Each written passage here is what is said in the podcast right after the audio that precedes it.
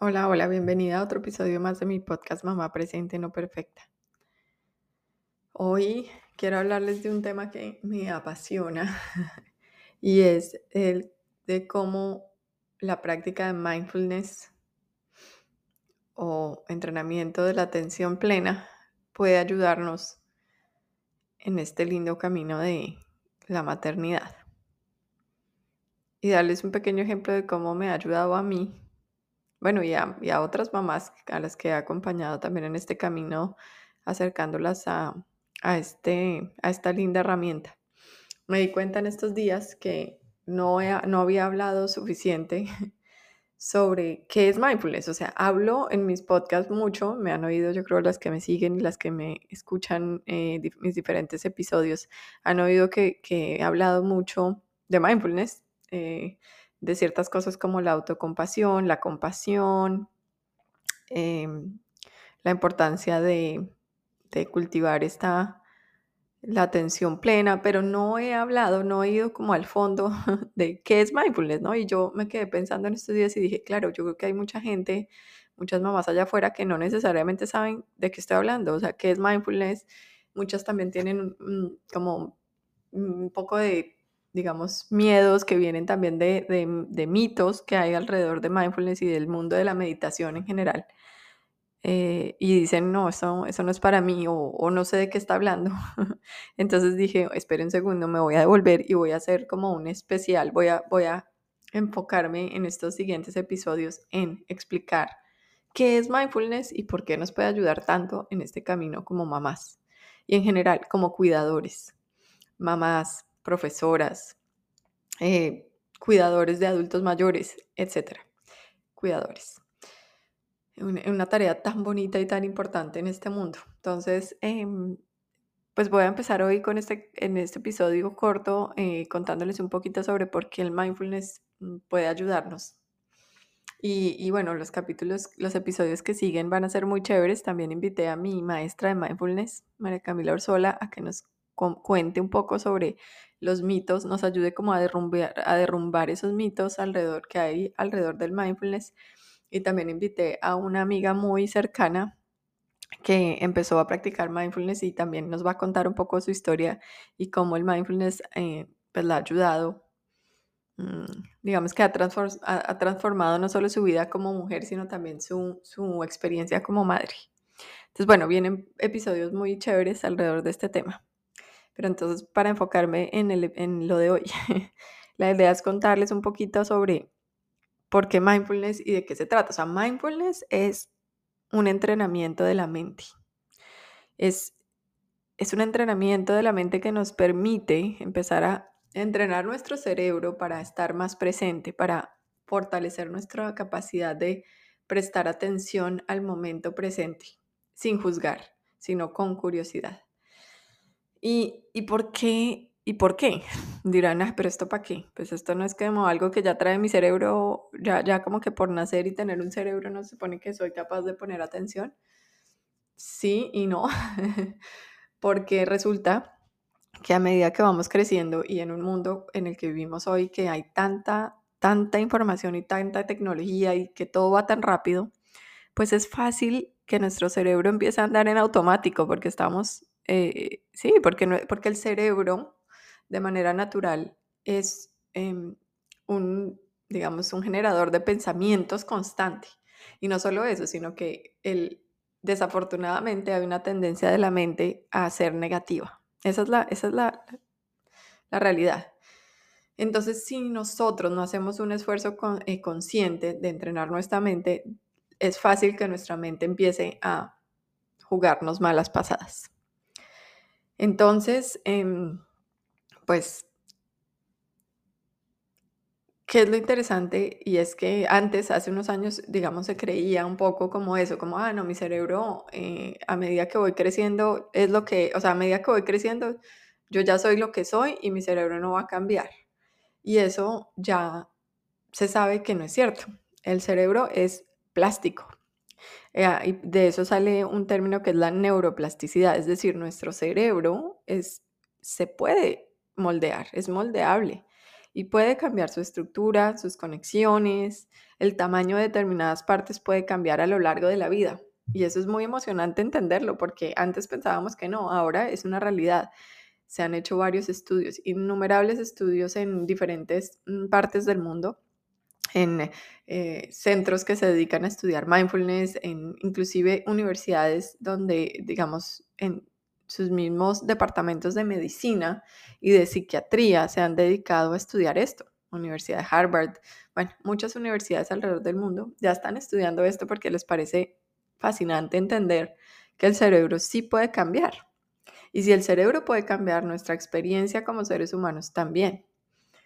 Entonces, em, pues esto, esto, de ahí, de ahí nace un poco esto que, que es como el mindfulness, es esa eh, ese tipo de práctica que puede ayudarnos a, moldear nuestro cerebro para tener una mejor experiencia, no solo en nuestra vida, sino como cuidadores, como mamás. Como les digo, pues hay, actualmente existen más de 3.000 artículos publicados de mindfulness y de su investigación y ahí eh, cada día salen nuevos, ¿no? Entonces, pero yo les voy a hablar hoy de uno que aprendí a través de mi, en, mi, en mi curso de certificación de Mindful, de, mindful Change con mi, maestra, que es la que va a estar en el siguiente podcast, que es María Camila Orsola, y, Juan Manuel Yunes, que tienen su academia de mindfulness que se llama Yours. En el curso con ellos yo aprendí, eh, o ellos nos mostraron, eh, nos dieron a conocer este estudio que hizo Sara Lazar, una investigadora del Departamento de Psiquiatría de, del Hospital de, General de Massachusetts, y que es profesora de psicología en la, en la Escuela de Medicina de Harvard.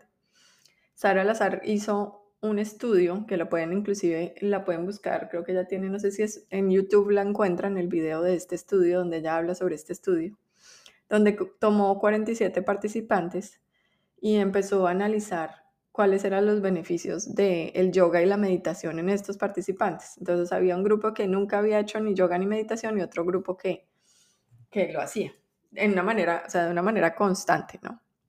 Eh, y por medio de resonancias magnéticas, pues midió los efectos que había en el cerebro de estos participantes, eh, de, los que, pues, de los que hacían meditación versus los que no.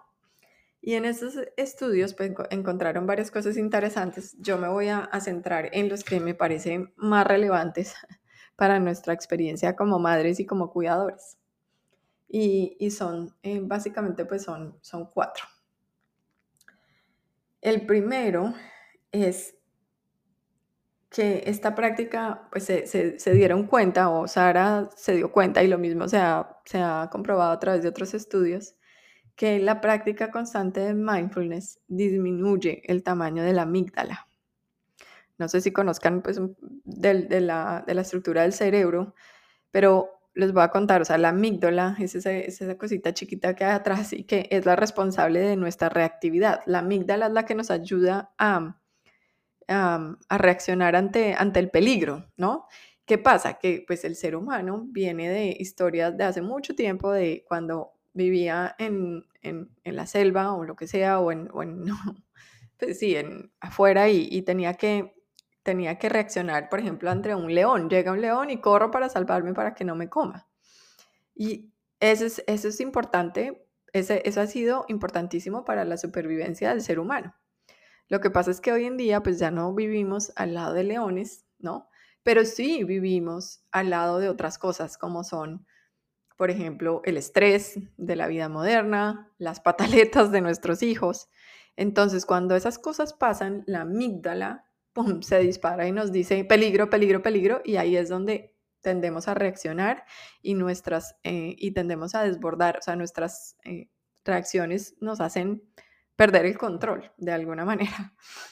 Entonces la amígdala, lo que han visto a través de estos estudios y Sara Lazar comprobó en sus estudios es que la amígdala disminuye de tamaño. ¿Y eso qué quiere decir? Si la amígdala disminuye de tamaño, quiere decir que hay que vamos a lograr tener menos ansiedad, menos estrés y sobre todo, y lo más importante, menos reactividad emocional. Es decir, la práctica del mindfulness nos permite ser menos reactivos. Imagínense la, el poder de esto, Ya vamos a poder, entre una pataleta de nuestros hijos, en algún momento dado vamos a poder respirar y vamos a poder responder en vez de reaccionar. Eso es importantísimo. Y vean, acá quiero hacer una nota al pie. No porque yo practique mindfulness o porque ustedes decidan hacerlo y darle una oportunidad a esto tan bonito, es nunca más van a volverle a gritar a sus hijos, créanme. Yo todavía le grito a mis hijos a veces. ¿Por qué? Pues porque hay momentos donde estamos muy sobrecargadas, cansadas, estresadas, no sé, hay días de días. Pero sí les puedo decir que si antes yo reaccionaba impulsivamente a, los, a los, digamos, a las dificultades de la maternidad, a los retos de la maternidad antes, 10 veces 9 de 10, hoy es 2 de 10. Entonces, es muy bonito esto y es muy poderoso. Esa es la primera. La segunda es que se dieron cuenta también que hay un crecimiento de la corteza frontal. ¿Y qué hace la corteza frontal en nuestro cerebro? Esa es la que está encargada de la toma de decisiones. Entonces, de nuevo, si tenemos una disminución en la amígdala, somos más reactivos, pero si a la vez tenemos un crecimiento de nuestra corteza frontal, somos capaces de tomar decisiones. Eso quiere decir que podemos pensar un poco más antes de reaccionar y tomar una decisión que no es. Y eso con nuestros hijos es un superpoder. Es poder decir, oiga, en este momento, por ejemplo, me siento sobrecargada, estoy cansada, ha sido un día difícil. Yo en vez de enfrentarme a una pataleta de mi hijo, que siento que no puedo, voy a alzar la mano y voy a decirle a mi esposo, por ejemplo, ayúdame porque estoy sobrecargada. Entonces es como tomar, es, ser capaz de tomar mejores decisiones, de responder en vez de reaccionar.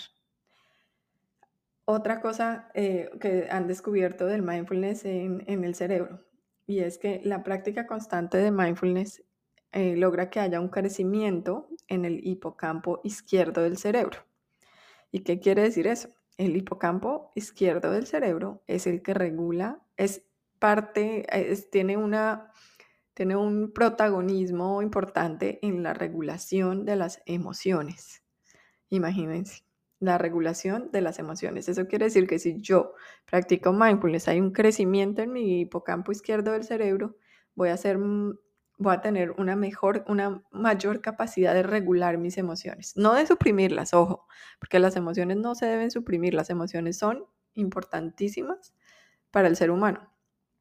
Entonces no es suprimirlas, es aceptarlas, entenderlas y manejarlas de una mejor manera, tener un mejor relacionamiento con nuestras emociones. Entonces, boom, otra cosa que puede ser un, un poder con nuestros hijos porque a veces, o más bien regularmente, uno como mamá, y, no sé si, si, si se sienten así, pero imagino que sí, como mamá uno muchas veces se siente tan, es una responsabilidad tan grande, ¿no? De, de, estar guiando a un pequeño ser humano que a veces uno se siente como que las emociones lo desbordan, porque por ejemplo el hijo de uno se está portando mal o está actuando de una manera que uno dice, pero ¿por qué este niño que es mi hijo y que yo le he dado tanto y que yo he tratado de educarlo de la mejor manera se está portando así? Y empiezan estas emociones difíciles que es como de culpa, de, de, de frustración, ¿no? Pero si pero con la práctica del mindfulness podemos empezar a relacionarnos con esos sentimientos que son, con esas emociones que no son fáciles de sentir de una manera diferente. Entonces también es otra razón más para, por la que el mindfulness puede ayudarnos en este camino. Y una cuarta cosa es que hay un crecimiento, o han visto en estos estudios que han hecho del cerebro, que cuando hay una práctica constante de mindfulness hay un crecimiento en la unión tempo-parietal del cerebro. Y que ¿Qué hace la unión tempoparetal del cerebro? Es la, que es la que está asociada a las relaciones sociales, a la empatía y a la compasión. Empatía y compasión, dos cosas que son dos, digamos, superpoderes que pueden ser claves a la hora de ser mamás o cuidadoras o cuidadores. Porque ya lo hemos hablado en otros episodios, la compasión no solo nos permite a nosotros ser mucho más suaves con nuestra experiencia humana, sino también acompañar a nuestros hijos de una manera más suave. Y cuando me refiero a suave es como a vulnerable, a entender que somos humanos y no perfectos. Y, y, eso, y entonces la, si nuestro cerebro está más preparado para tener empatía y compasión, pues imagínense lo que eso puede hacer en nuestra labor diaria como cuidadoras o como mamás. Es, es una maravilla esto, de verdad. Yo, yo les digo, no es una cura milagrosa, no es una pastilla milagrosa, no, es, es una práctica muy linda que nos puede ayudar mucho en este camino como mamás. Y eso es lo que quiero, eso es lo que quería como dejarles hoy. Pero como les digo, hay tanto para hablar de este tema que pues por eso decidí invitar a mi maestra en el siguiente episodio. Ella va a estar hablando conmigo sobre los mitos del mindfulness, un poquito sobre qué es mindfulness, mm, para que sigan aprendiendo conmigo de qué se trata, sigan perdiéndole el miedo, sigan dándose cuenta que no es algo que tienen que hacer por horas y horas al día, no, es, son prácticas sencillas, es, son em, prácticas que se van a ir dando cuenta que pueden hacer en su día a día, pero hay que tomar la decisión de hacerlas y hay que, hay que creer en ellas. Por eso quería hacer este episodio para contarles un poco por qué el mindfulness sirve tanto en nuestra tarea como mamás. Y se los digo yo desde mi experiencia. Yo tuve unos años muy difíciles donde eh, pasaron varias cosas en mi vida, estaba en un proceso de encontrarme en parte profesional, pero a la vez también mi mamá se enfermó, eh, murió, bueno, toda esta historia la cuento en mi libro con más detalle, pero viví unos años muy, muy pesados, muy fuertes. Y, estaba tan, tan, digamos, cansada y tan agotada emocional y físicamente y mentalmente que, que me costaba eh, ser mamá, la verdad. Y a eso pues súmenle que mi hija mayor es una niña con una personalidad espectacular, espectacular. Pero yo digo que es, es, es, una cosa, es que su cerebro es, de verdad, a veces todos los días me sorprende. Es, es, es increíble, esa niña parece que tuviera muchos más años de los que tiene, parece como un alma vieja.